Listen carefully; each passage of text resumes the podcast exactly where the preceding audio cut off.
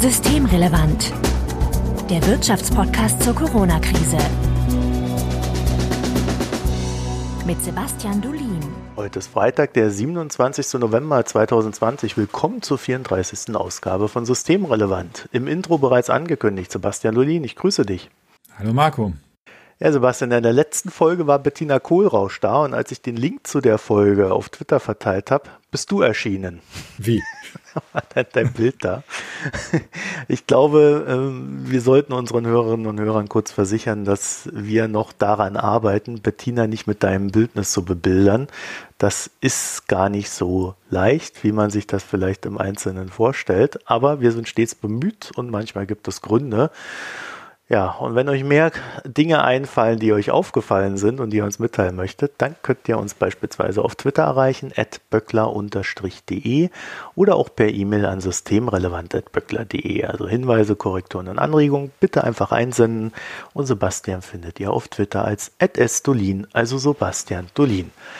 Mein Name ist Marco Herak und wir wollen uns heute mit Finanzmarktstabilität befassen. Denn das IMK gibt einen Finanzmarktstabilitätsreport raus. Sebastian, warum macht ihr denn das? Ja, wir machen das, weil Finanzmärkte ziemlich wichtig sind für die gesamtwirtschaftliche Stabilität. Und wir haben in den letzten Jahrzehnten immer wieder gesehen, dass Finanzmarktkrisen zu tiefen Rezessionen und Verwerfungen geführt haben. Und um das sich vorzeitig anzugucken, geben wir eben diesen Report raus. Jetzt muss man dazu sagen, der Report ist schon ein paar Wochen alt, aber es gibt einen neuen Ansatz heute oder einen Grund, warum wir das diese Woche nochmal machen. Und zwar hat die Statis, also das Statistische Bundesamt, neue Zahlen für die Preise von Wohnimmobilien rausgebracht. Ähm, ich weiß nicht, ob das auf deiner Liste gleich noch stand. Mhm. Und danach sind die eben im dritten Quartal, die haben jetzt wegen Corona eine extra Schnellschätzung gemacht, um 7,8 Prozent gestiegen gegenüber dem Vorjahr. Und das ist deshalb recht interessant, weil wir eben diese Wohnimmobilienpreise auch in dem Report mit drin hatten. Und ich muss auch dazu sagen, ich habe an dem Report nicht mitgeschrieben, ich habe mitdiskutiert und auch Anregungen gegeben, aber der Report ist tatsächlich die Arbeit von meinen Kolleginnen und Kollegen Thomas Theobald, Silke Tober und äh, Ruben Tane. Ja, die glorreichen Ts. Alle genau. Nachnamen mit T. Die drei Ts, und die haben diesmal nichts mit Konjunkturpolitik zu tun haben. Vielleicht bevor wir da reingehen, ich habe in den letzten Wochen seitens der Behörden äh, verschiedene E-Mails erhalten, die sich ebenfalls mit diesem Thema befasst haben. Und ähm, ich wurde da unter anderem davor gewarnt, dass wenn die Anleger ihre Meinung ändern, dies ein Risiko für die Finanzmärkte wäre oder dass wenn die Regierung ihre Meinung in Sachen Hilfsprogramme ändern, dies die Meinung der Kapitalmarktthema ändern könnte und dies ein Risiko für die Finanzmarktstabilität wäre. Ja, dem, den kann man ja nicht widersprechen, oder? Ich glaube immer, wenn die Investoren ihre Meinung über die Welt ändern, das ist immer ein Risiko für die Kurse an den Börsen. Das äh, ist, glaube ich, jetzt kein besonders, weiß ich nicht, keine besonders tiefgreifende Aussage. Ja, aber gibt halt Situationen, wo das wahrscheinlicher ist und Situationen, wo es weniger wahrscheinlich ist. Ja, ich glaube, es ging auch so grundsätzlich äh, drum, auch um das Thema Preisschwankungen. Also ich will jetzt nicht so ganz unfair sein gegenüber den Behörden, die das da vermeldet haben. Aber äh, so grundsätzlich ähm, ist jede Veränderung natürlich mit Risiken behaftet. Kommen wir zur Realität. Also der Finanzmarkt, äh, dass er Risiken unterliegt, das ist ja wirklich die Binse. Ähm, Risiken gibt es immer. Der Markt besteht deswegen aus lauter Leuten, die glauben, sie könnten diese Risiken managen. Aber die andere Seite der Medaille ist, dass das mal mehr, mal weniger funktioniert. Und da die Wirtschaft auch vor Corona schon vor einer potenziellen Rezession stand, waren die Risiken vor Corona, könnte man sagen, ja dann auch schon höher. Ne?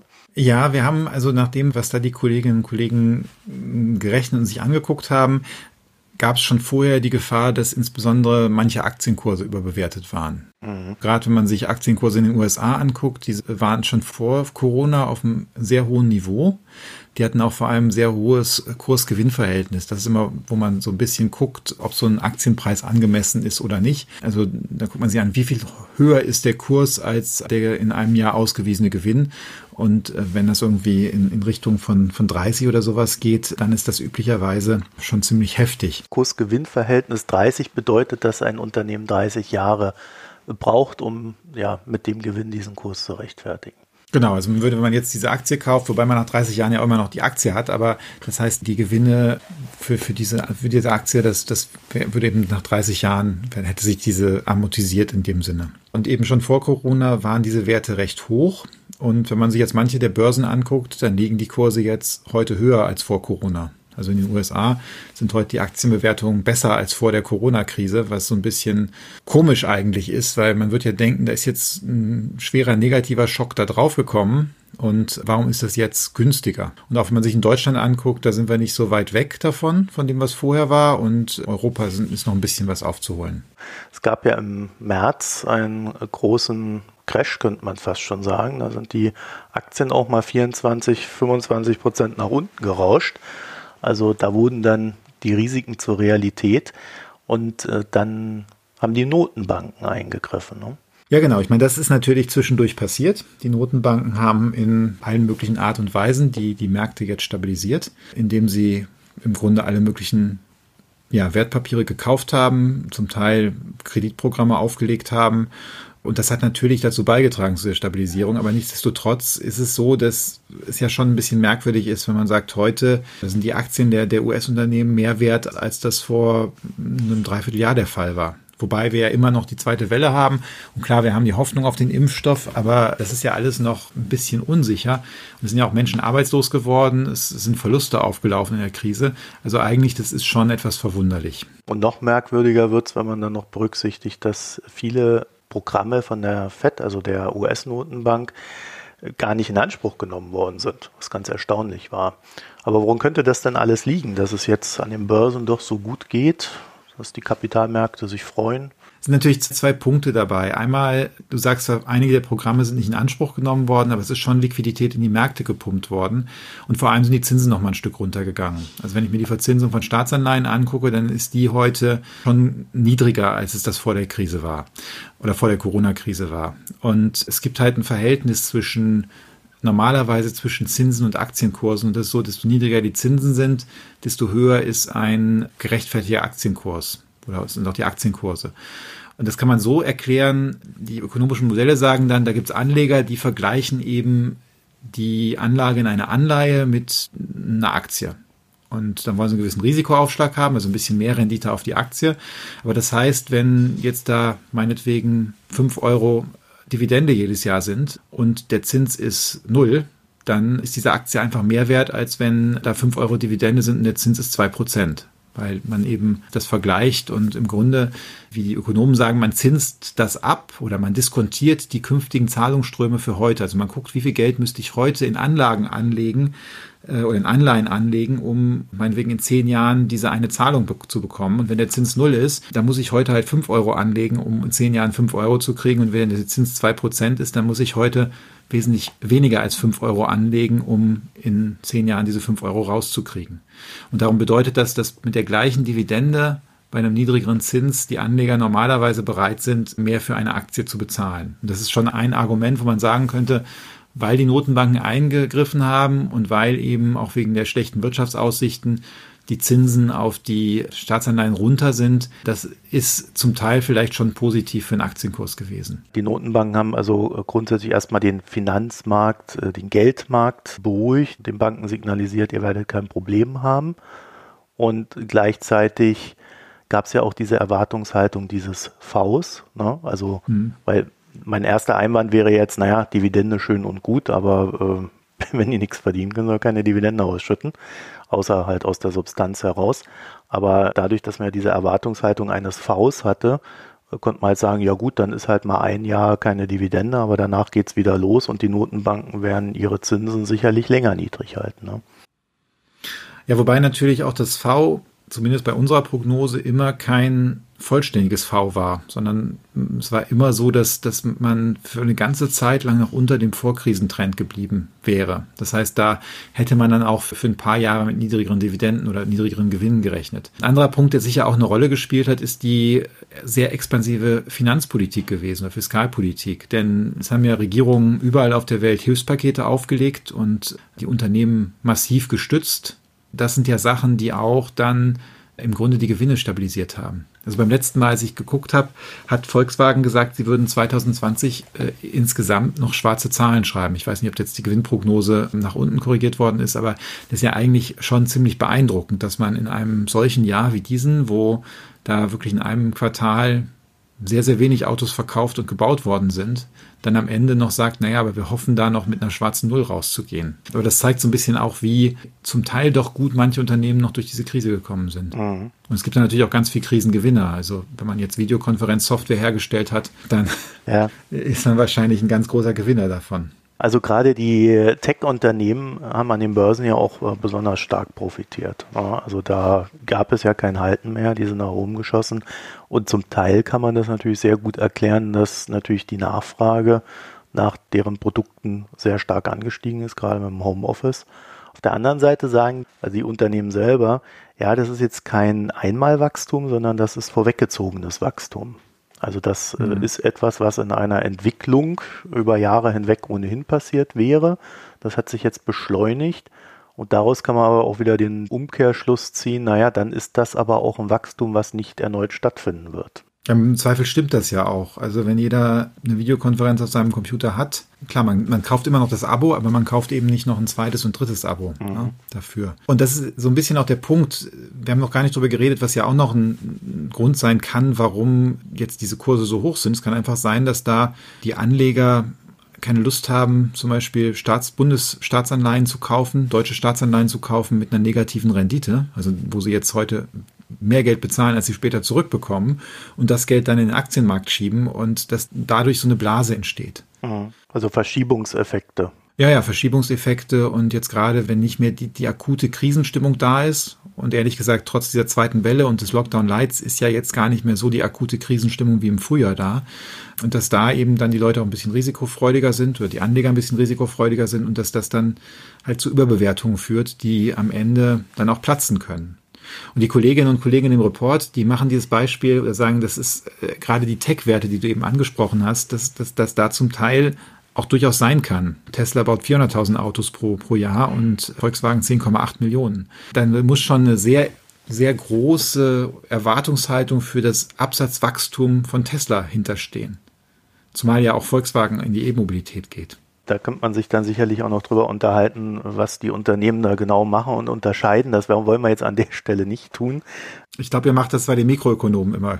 wir gerne. machen ne? das bei den Mikroökonomen gelegentlich. Ich habe das aber vor allen Dingen deswegen gesagt, weil es ja einen sehr exklusiven Tesla-Fankreis gibt, der der uns jetzt gesagt hätte, dass man das so gar nicht vergleichen kann. Gut, da gibt es dann wieder diesen Sondereffekt, da gibt es eine Indexaufnahme bei Tesla, aber das ist natürlich ein wunderschönes Beispiel dafür, wie unterschiedlich die Bewertungen zwischen so einem gefühlten normalen Unternehmen und einem Tech-Unternehmen, selbst wenn es recht ähnliche Produkte baut, macht. Ne? Und daraus äh, wird dann kann man sagen, ist zumindest ein sehr hohes Risiko da, dass dort eine mhm. Preisblase da ist und die dann auch platzt mit einigen negativen Effekten. Und darum geht es ja am Ende. Ne? Wenn, wenn so eine Preisblase platzt, haben wir negative Effekte. Das ist der Punkt, der da auch in dem Report gemacht wird. Welche haben wir denn da? Was passiert denn dann? Also das kommt ein bisschen drauf an, wovon wir jetzt reden, ob es nur eine Aktienpreisblase ist oder ob es auch eine Immobilienpreisblase ist, dann kommt es darauf an, wie die Anleger das finanziert haben.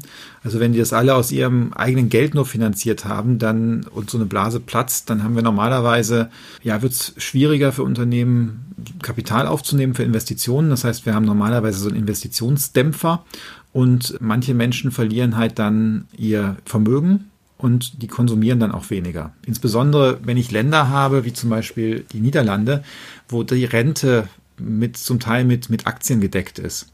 Mhm. Da wissen die Leute dann, wie lange sie arbeiten müssen oder wie viel Geld sie da rauskriegen am Ende. Und das hängt aber davon ab, was die Aktienkurse sind. Und wenn die Aktienkurse, sagen wir mal, um 20, 30 Prozent zurückgehen, stellen viele Menschen fest, oh, jetzt habe ich aber eine kleinere Rente. Und dann fangen eben viele an, stärker zu sparen. Und das dämpft dann den Konsum und dämpft das gesamtwirtschaftliche Wachstum. Und es ist noch problematischer, wenn die Leute sich Geld geliehen haben und damit Aktien gekauft haben. Denn wenn dann die Aktienkurse massiv fallen, kann es sein, dass dieses Geld nicht zurückgezahlt werden kann. Und dann haben die Banken, die das Geld verliehen haben, ein Problem. Ja, dann gibt es Verluste bei den Banken und Banken sind einfach sehr wichtig für die ganze Wirtschaft, um Kredite für neue Investitionen zu vergeben. Und dann kann eben aus so einer Aktien, geplatzten Aktienblase auch sogar noch eine Bankenkrise werden.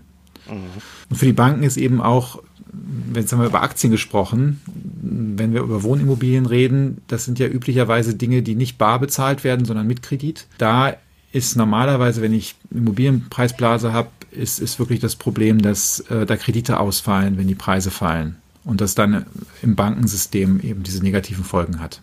Ich würde noch mal gerne kurz auf diesen Punkt Rente kommen, weil in Deutschland würden jetzt die meisten sagen, ja, das stört mich ja nicht, wenn da die Aktien fallen. Ich habe ja meinen Garantiezins. Das ist ein sehr beliebtes Konstrukt in Deutschland.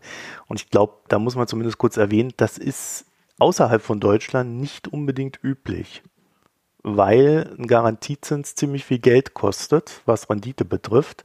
Und die meisten da sagen, nö, mach das lieber ohne. Ja, ich meine, Deutschland ist da ja eh, also erstens haben wir ein sehr starkes umlagefinanziertes Rentensystem. Das heißt, das, da zahlen die Arbeitnehmerinnen, Arbeitnehmer und die Arbeitgeber ein für Beschäftigte, diese Sozialabgaben, die Rentenversicherungsbeiträge und das wird quasi umverteilt an die Rentner. Andere Länder machen das anders. Da muss eben Geld angelegt werden. Ja, für die Selbstständigen ist es relevant, aber für den Rest ist es eigentlich so ein Top-up zu der Rente. Aber wenn jetzt ein großer Anteil der Rente so bezahlt wird, ist auch der Effekt viel größer. Und wie du richtig sagst, da gibt's äh, ganz verschiedene Produkte weltweit. Wenige sind so konservativ wie die Deutschen mit diesen großen Versicherungselementen drin. Du hast ja schon erwähnt, Thema Immobilien, da sind die Preise ja, man könnte sagen, wie auch die Börsen nach oben geschossen sind, sind auch die Immobilienpreise äh, ja weiter nach oben geschossen. Sie waren ja ohnehin schon immer gestiegen, aber 7,8 Prozent zum Vorquartal, Vorjahresquartal klingt erstmal viel für mich. Ja, es ist auch recht, recht heftig. Also eigentlich, glaube ich, haben schon einige damit gerechnet, dass das auch einen Dämpfer kriegen könnte jetzt in der Corona-Krise, weil ja auch vielleicht der ein oder andere Einkommenseinbußen hatte oder Sorgen um, um den Job. Und da hätte man schon gedacht, dass vielleicht weniger Menschen jetzt anfangen, Wohnimmobilien zu kaufen. Zumal ja auch diskutiert wurde, ob eigentlich äh, es da jetzt vielleicht weniger Nachfrage nach gibt, weil alle Menschen nach draußen ziehen, weil sie nicht mehr in der Stadt wohnen möchten. Und zumindest in diesen Preiszahlen sehen wir davon noch nichts. Also 7,8 Prozent zum Vorjahresquartal. Das ist jetzt so ein Wachstum, was wir seit 2016 nicht mehr hatten. Also da, da hat sich das Wachstum eigentlich jetzt in der Krise oder im dritten Quartal, wo, wo ja dieses, diese Erholung in der Krise war, hat sich das nochmal beschleunigt. Aber auch das zweite Quartal war nicht schlecht. Das ist äh, plus 6,6 Prozent. Ja? Und also während dieser Lockdown-Zeit, jetzt weiß ich nicht, wie verlässlich da die Zahlen sind, aber zumindest haben wir da keinen Preisverfall gesehen. Und wenn man sich jetzt so das im längeren Trend anguckt, ist es schon, schon beeindruckend. Also wir haben jetzt seit ungefähr 2015 einen Anstieg der Immobilienpreise, Wohnimmobilienpreise in Deutschland insgesamt um rund 40 Prozent. Das ist einfach schon mal eine Ansage. Gibt es denn einen Hinweis, warum die Nachfrage da so gestiegen ist? Oder die muss ja nicht immer Nachfrage im Sinne von mehr Leute wollen etwas kaufen, weil das weiß ich jetzt äh, gerade nicht. Aber es könnte ja sein, dass die wenigen, die gekauft haben, bereit waren, mehr zu bezahlen. Ja, ich meine, eins ist wieder der Punkt, der Zins ist runtergegangen. Mhm. Und wir wissen zwar von Umfragen, dass die Banken etwas vorsichtiger geworden sind bei der Kreditvergabe, aber ich meine, so ein Hypothekenzins von, von unter einem Prozent, da kann man sich schon ganz schön viel für leisten dann. Und äh, offensichtlich scheinen das dann auch Leute zunehmend äh, zu tun. Mhm. Dann kommt wahrscheinlich dazu, klar, jetzt haben sich viele Unternehmen Geld geliehen zwischendurch in der Krise, aber die Banken, Immobilienkredite gelten eigentlich als sicherer bei den Banken, hm, als Unternehmenskredite. Das heißt, die Banken werden tendenziell auch ganz gerne noch diese Immobilienkredite ausgehändigt haben. Hinzu kommt ja, dass die, dass die Einkommen sich stabilisiert haben. Wir haben ja ein recht solides Einkommenswachstum gehabt der breiten Masse die letzten paar Jahre in Deutschland. Und da ist auch jetzt gar nicht so viel passiert in der Krise. Das hat damit zu tun, dass das Kurzarbeitergeld recht großzügig gezahlt worden ist, dass der Beschäftigungsverlust nicht so groß ausgefallen ist, wie es befürchtet war. Und all das, das ist natürlich Kaufkraft für diese Immobilien und führt, glaube ich, dazu, dass die, dass die Preise da steigen. Es kann auch sein, dass wir internationale Anleger haben, die in Deutschland Immobilien kaufen, denn man muss ja sagen, dass Deutschland eigentlich gezeigt hat, dass es ein relativ robustes Gesundheitswesen hat und eine relativ gut funktionierende Verwaltung, weil so gut wie wir bislang durch die Corona-Krise gekommen sind, ist eigentlich kaum ein anderes Land da durchgekommen was natürlich Vertrauen schafft. Das schafft Vertrauen und wenn ich jetzt äh, international mobil bin und ich habe früher vielleicht mal in New York gewohnt, naja, nach dem, was da mit Corona passiert ist, überlege ich mir dann vielleicht doch auch mal lieber wieder in Deutschland zu wohnen. Es gibt ja zumindest im Immobilienmarkt die Feststellung, dass Hotels zu besitzen jetzt nicht so toll ist. Zeiten von Corona war das nicht das beste Investment. Äh, Shopping Malls haben auch Probleme. Also ich könnte mir schon vorstellen, dass wenn die Möglichkeit bestand, da gewisse Umschichtungen stattfanden. Aber äh, wir haben keine Daten darüber, wer aus welchen Motiven herausgekauft hat. Ne? Nein, und äh, man muss ja dazu sagen, das ist jetzt eine Schnell Schnellschätzung. Eigentlich veröffentlicht die Staates gar nicht so früh nach dem Ende des dritten Quartals diese Daten. Das haben sie jetzt gemacht, weil es eben so ein großes Interesse gab. Das heißt, da kann auch noch ein bisschen was revidiert werden. Aber ich glaube, dass es äh, angesichts dessen Anstieg relativ robustes Ergebnis ist, dass der Trend nicht umgekehrt hat in der Corona-Krise. Ihr seht da natürlich ein Risiko, ne?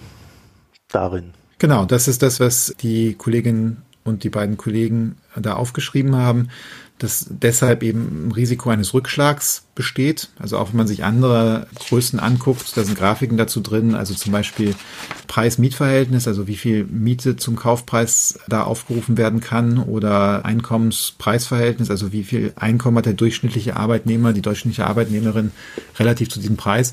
Und bei all diesen Indikatoren sieht es halt so aus, als, als seien die in Deutschland ziemlich deutlich gestiegen und deutlicher als in anderen Ländern.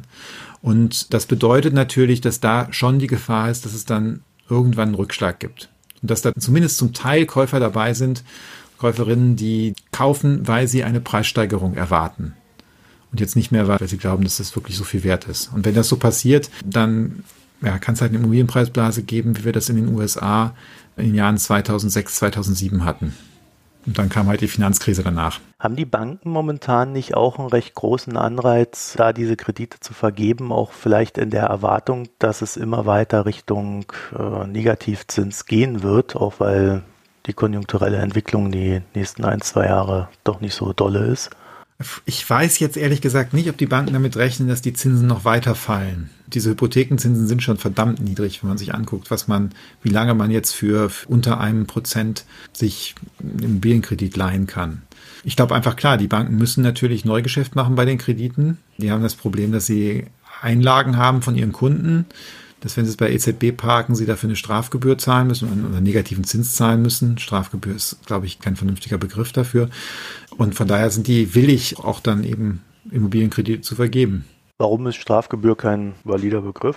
Es ist einfach ein negativer Zins oder es ist eine Aufbewahrungsgebühr, aber ich würde es jetzt Strafgebühr, das hört sich so an, als, als wäre das etwas, was verboten ist, was man nicht tun sollte. Das ist halt einfach jetzt ein, ein Zins, der, der zufällig eben nicht über Null liegt, sondern darunter liegt. Das Schöne an diesen Preisblasen ist ja, wir wissen eigentlich nie, wie sie sich auslassen. Ne? Also selbst wenn wir äh, diagnostizieren können, okay, hier sind die Preise, die Kurse, die Bewertungen äh, schlichtweg zu hoch, dann kann es trotzdem sein, äh, dass äh, sich ja, die Bewertungen dann nochmal irgendwie verdoppeln oder so. Und über die drei, vier Jahre sich das Ganze auslässt, ehe dann irgendwann diese Korrektur kommt. Ja, also aus der reinen Feststellung, da gibt es erhöhte Risiken, kann man nicht sagen, da kommt demnächst ein Problem auf uns zu. Nee, nee, klar, das kann auch wirklich lange so weitergehen. Und da gibt es auch tatsächlich Forschung drüber, die dann auch die Soziologie von diesen Erwartungen beschreibt. Und zum Beispiel in der amerikanischen Hauspreisblase das sehr schön beschrieben hat. Also die Häuser, wenn man danach geht, wo die Preise hinterher waren, die waren dann schon relativ lange überbewertet. Aber natürlich, wenn man dann noch nehmen wir an, die, die Überbewertung geht noch vier Jahre weiter. Wenn man im ersten Jahr gesagt hat, nee, ist überbewertet, ich kaufe jetzt nicht und im nächsten Jahr hat der Nachbar, der gekauft hat, 30 Prozent plus gemacht, dann guckt man halt irgendwie blöd. Und dann geht es vielleicht noch weiter und vielleicht nach drei, vier Jahren denkt man, naja, vielleicht haben die ja alle recht und es geht immer nur aufwärts. Und dann steigt man ein und dann kommt halt, dann platzt irgendwann die Blase. Aber genau das ist das Problem. Man kann eigentlich nicht, wir können schwer vorhersehen, ob es eine Blase ist. Es gibt auch Argumente, die man machen könnte, dass noch ein vollkommen gerechtfertigtes Niveau jetzt ist. Und man kann eben nicht sehen, wann, wann es genau platzt. Also das Problem, was wir jetzt ja haben, ist, wir, wir wissen nicht, wie langfristig zum Beispiel sich der Zins verschoben hat. Und das Argument, was ich für die Aktien gebracht habe, dass der Zins ein Verhältnis zum Aktienpreis hat, gilt natürlich auch für die Immobilien. Weil viele Menschen einfach rechnen, und das ist richtig so und sinnvoll, die vergleichen halt die Belastung durch, durch eine Hypothek mit der Miete, die sie sonst zahlen würden. Und natürlich, wenn der Zins 0,5 Prozent ist auf ihre Hypothek, dann haben die eine ganz andere Belastung, als wenn der 2 Prozent ist. Und das bedeutet, dass sie bereit sind, viel mehr für dieses Haus auszugeben. Das ist auch gerechtfertigt, weil das ja, man muss ja die beiden Kosten vergleichen. Das jetzt wirklich dann dauerhaft gerechtfertigt ist, hängt davon ab, ob, ob der Zins so niedrig bleibt oder nicht. Und das, das wissen wir einfach nicht. Und wenn man dann noch die Projektion höherer Negativzinsen hat, dann könnte man natürlich schon auf die Idee kommen, da zu sagen, ja, es lohnt sich schlichtweg für mich. Ich glaube nicht, dass es das gibt, aber falls man mal irgendwann Hypotheken mit, mit Negativzinsen haben Oder würde, genau, und das dauerhaft so bleiben würde, dann ist ja eigentlich egal, wie viel Geld ich mir da leihe. Ja, dann ist es sogar besser, dass ich mir noch ein bisschen mehr Geld leihe. Aber ich meine, wenn wir in Negativzinsbereiche gehen, auch wenn wir eigentlich schon in Richtung Null gehen, wird es jetzt mathematisch sehr schwierig mit diesen Bewertungsmodellen. Die sind eigentlich alle nicht dafür gemacht, dass sie in diesem Bereich anfangen, Zahlungsströme in der Zukunft zu bewerten. Jetzt ist natürlich auch so, dass die USA, die ja ihren Zins sehr stark gesenkt haben während Corona, wir haben unsere Zinsen nicht weiter groß gesenkt. Also es gab da Mini-Anpassungen, die, würde ich sagen, jetzt nicht so relevant sind. Aber dadurch ist natürlich auch dieser Anreiz, Euro zu nehmen und in die USA zu gehen, in Dollar zu parken und dort die Zinsen abzugreifen, der ist natürlich auch geschwunden. Ja, und dadurch könnte man sagen, naja, wenn ich jetzt mein Geld in Dollar geparkt hatte, um die Zinsen da zu bekommen, dann hole ich es mal lieber nach Hause. Wir haben ja auch einen sehr starken Anstieg beim Euro gesehen, dann im Zuge dieser Zinsverschiebungen. Dieses Geld muss ja dann irgendwo hin und da gibt es dann nicht viele Alternativen außer Immobilien und Aktien. Ja, man kann es auch in Anleihen packen. Ist halt nur nicht Ja, man so kann auch Firmen aufbauen. Ne? Das ist ja die, die große These hinterm Negativzins ist natürlich schon ein mhm. Anreiz zu schaffen, äh, wirtschaftliche Aktivität zu erzeugen und nicht unbedingt äh, Spekulation mit Wohnimmobilien zu betreiben.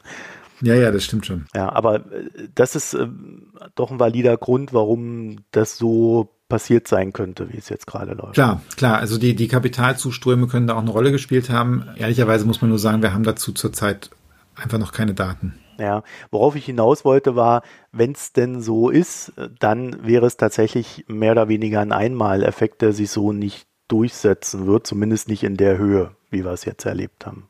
Weil wir haben ja festgestellt, dass die Steigerungsrate doch beachtlich ist. Ja gut, aber wenn ich, ich gucke, habe die Grafik hier auf meinem Bildschirm und da sieht es nicht nach einem Einmaleffekt aus, sondern eher wie so eine Corona-Infektionskurve.